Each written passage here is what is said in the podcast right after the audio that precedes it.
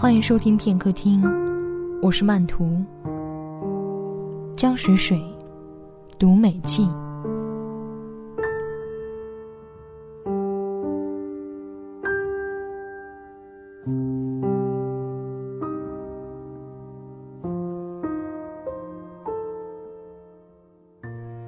他以为她是美的，她便是美的。就算三岁时，一场未及时医治的高烧擅自夺走了他的智力，还有正常人五官的排列，他仍觉得自己是美的。父母都是洗洁净的貌美之人，那时许是忍受不了一个嘴斜眼歪、面部肿胀、大小便失禁的女童。在把她送进智障学校，塞给校长一大笔钱后，他们。便再未出现。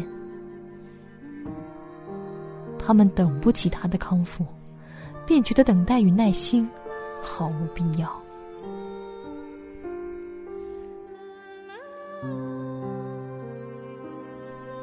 他的记忆仍停留在穿着粉红可爱的衣服时，陌生路人对他样貌的夸赞。他记住了那些发自肺腑的笑容，并将它们永恒的刻在脑海中。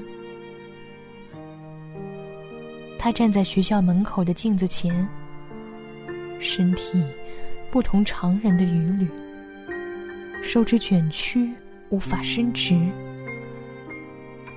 他蓬头垢面的对着另一个自己点头咧嘴笑，嘴里发出满意的、含糊的声音。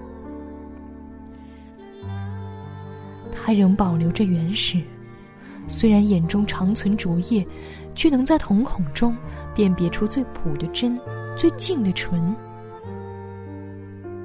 然而，这并不能帮他获得更多的爱恋，因他低于伙伴的智商与怪异的面孔，就连时常猥亵女学生的校长都比他三尺。然而，这未尝不是一种安全。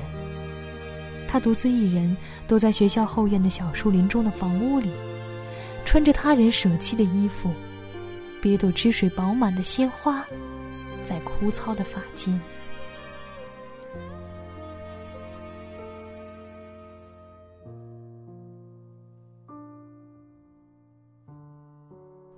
几乎每周末都会有义工来。教这里的孩子画画、看图册。那天来照看他的是位美丽的女孩。他看着面前的这位与他不存在于同一世界的、身边经常热热闹闹的人，本能觉得恐慌。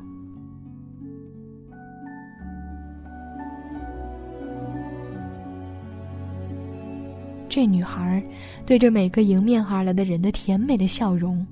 而看到极其别扭的坐在椅子上的他时，眼中却扫过不易被人察觉的鄙夷与嫌弃。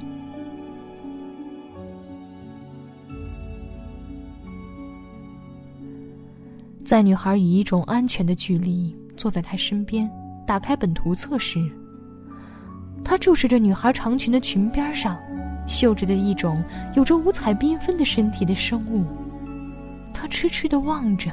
缓慢抬起手，想去碰碰，嘴又开始不自知的张开，盐水顺着下巴滴落下来，险些落在裙摆上。那女孩连忙退身，眼中厌恶又增加了几分，喃喃自语：“真恶心，不是为了奖学金，谁会来呀？”女孩不时抬起手腕，看看时间。并不耐烦地翻着图册。倘若有人经过，再假装细心地低下头为他讲解图册里的内容。当有人夸赞女孩的认真时，女孩抬起头，露出谦卑可爱的表情。而他的眼球一直粘在眼眶中。但当图册翻到某页时，他猛地转动眼球，迅速地把手伸出，摁在那一页上。是毛虫破茧成蝶的过程。看着那欲从纸张中飞出的生灵，他情不自禁抬起手指点着张开翅膀的蝶，快乐地晃荡着脑袋，嘴里开始发出咕噜咕噜的声音。女孩用手拾起他的手指，恶作剧般的放在毛虫的位置，轻轻笑着：“呵，这才是你呀。”他觉得不甘心。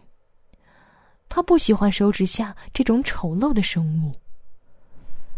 他瘪起嘴巴，又把手指放在蝴蝶上。而女孩失去了耐心，花了很久的时间才让他明白，这两种生物实则为一种。最后，他略显犹豫的指着那只黄黑相间的毛虫，发出类似于“我的”声音。离别时，女孩和他都满意的笑了。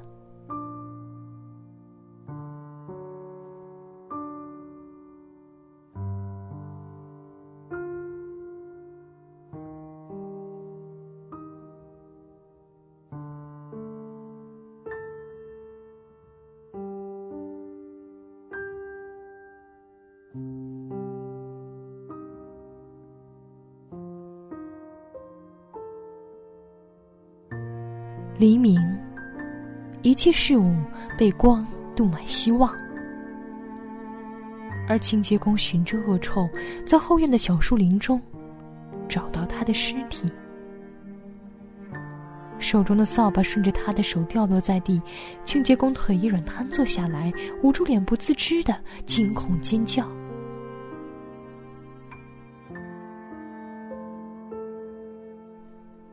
他安详的平躺在泥土之上，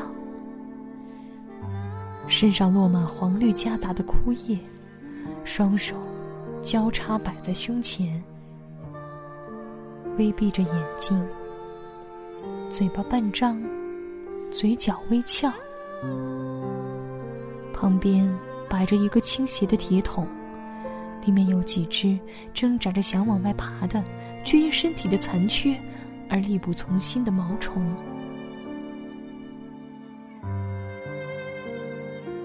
而他半张的嘴里，他破烂的、沾满泥土的衣衫下，他裸露的躯体上爬满了虫子的尸体。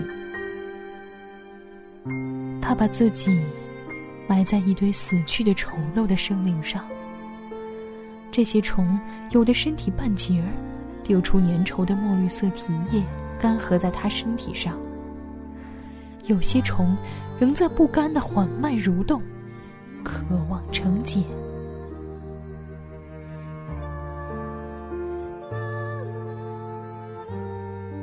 而他虔诚的躺在那里，妄想蜕变成一只蝶。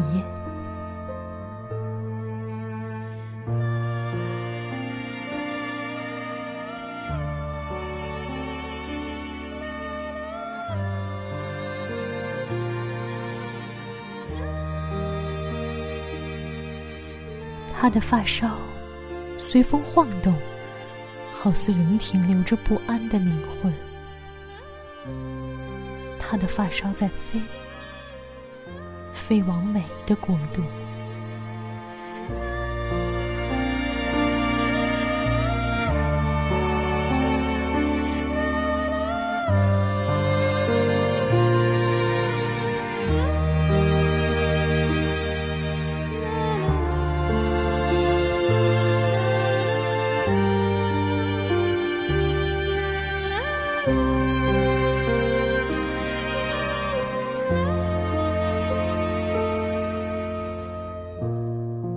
他的世界里，他便是最美的蝶。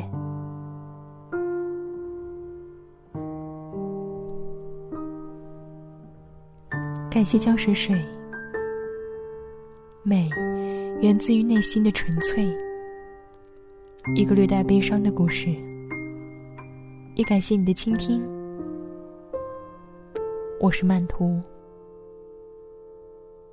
感谢聆听，请访问 App Store 搜索片刻，下载片刻官方 App，倾听时间，书写生活。安卓应用已经上线，欢迎下载使用。片刻有你，从未远离。